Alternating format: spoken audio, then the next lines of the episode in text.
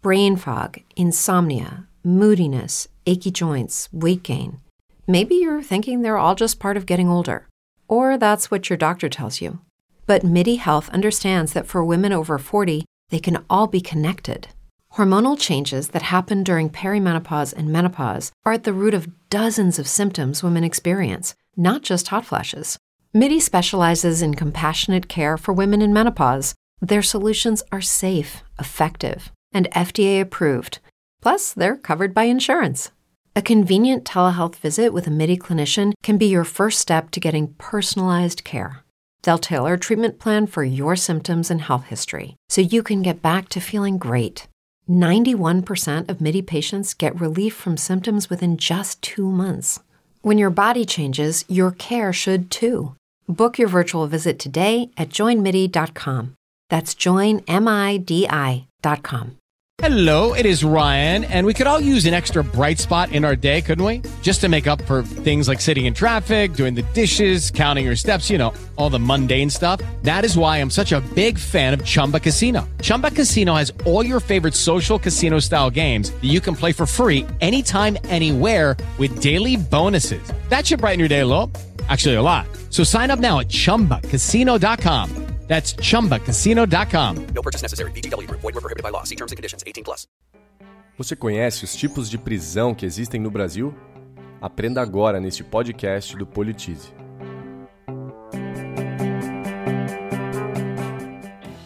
No podcast anterior, a gente explicou que existem diferentes tipos de unidades prisionais no Brasil: penitenciárias, colônias agrícolas ou industriais, casas do albergado e cadeias públicas. Todas servem para diferentes propósitos do mesmo modo, existem diferentes tipos de prisão no nosso país, ou seja, diferentes formas pelas quais uma pessoa pode parar atrás das grades, que dependem das circunstâncias de cada caso.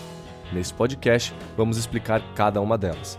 Começando pela prisão temporária, que está prevista na Lei 7.960 de 1989 e serve como medida auxiliar durante uma investigação criminal.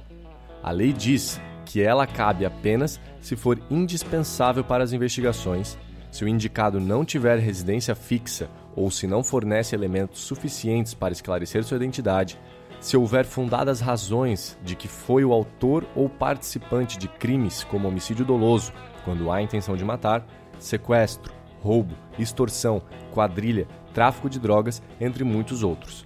Observe que não se pede que haja provas para a prisão temporária e que ela só pode acontecer na fase de investigação.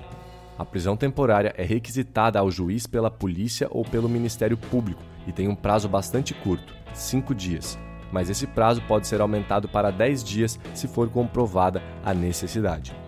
Temos também a prisão preventiva. Muito usada em investigações da Operação Lava Jato, a prisão preventiva tornou-se muito conhecida e debatida.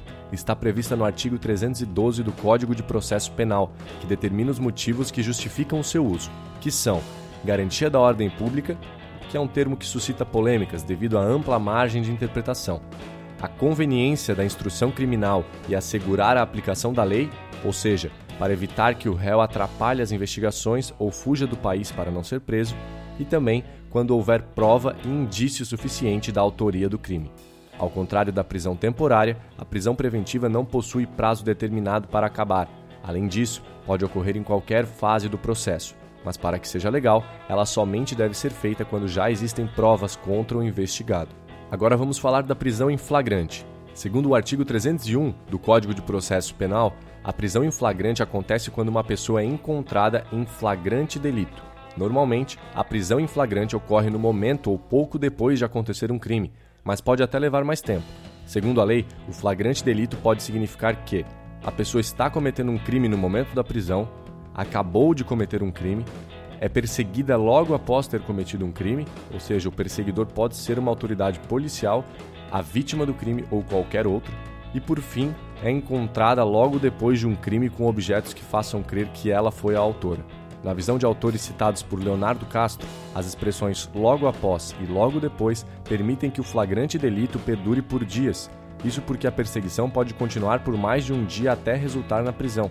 A interpretação mais consensual é que a perseguição precisa acontecer assim que alguém presenciar um crime e continuar sem interrupções até a prisão. Como explica Leonardo Castro, quando alguém é preso em flagrante, precisa ser levado para um juiz, que toma uma das seguintes decisões. Se a prisão for considerada ilegal, acontece o relaxamento, ou seja, o preso é liberado.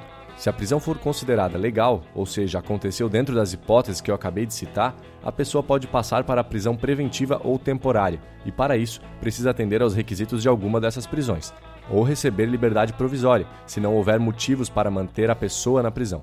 Nesse caso, mesmo livre, o preso ainda precisa esperar o julgamento, em que pode ser condenado e ter de cumprir pena.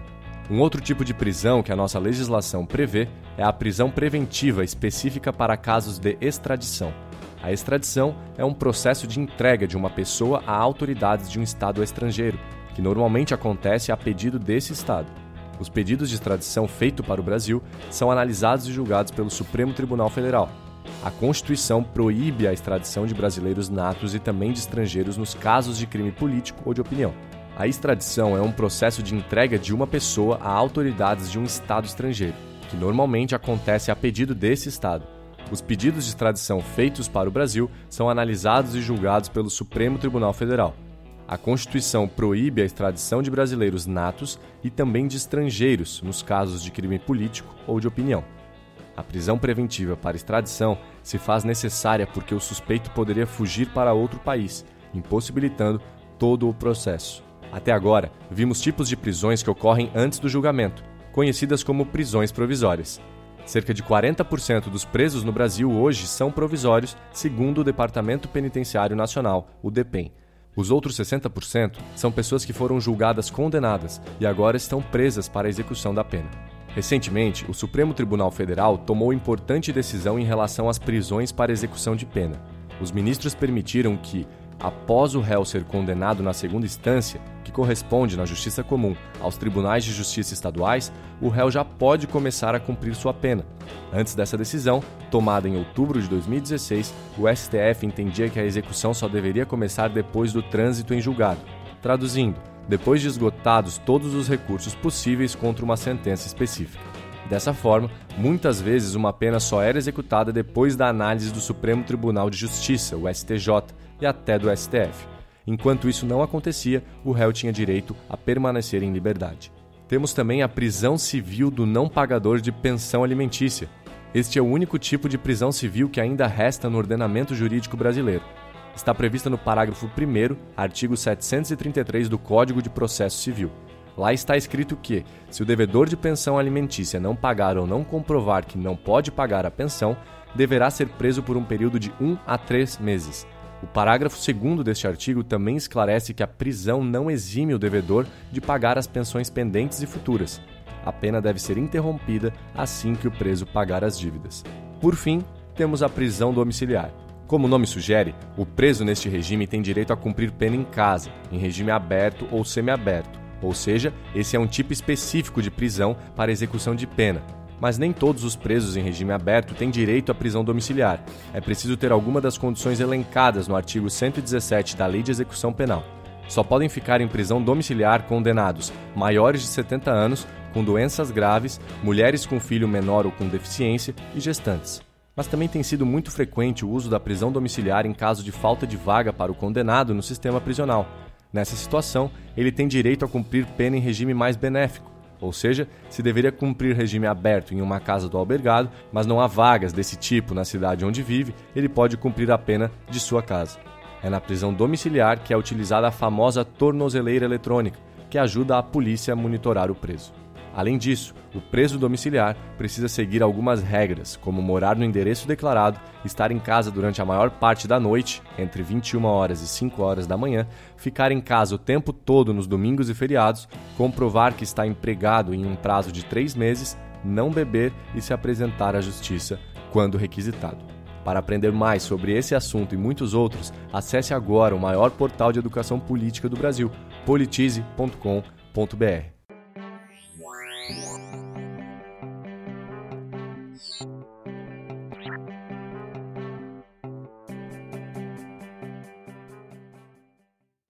With the Lucky Land slots, you can get lucky just about anywhere.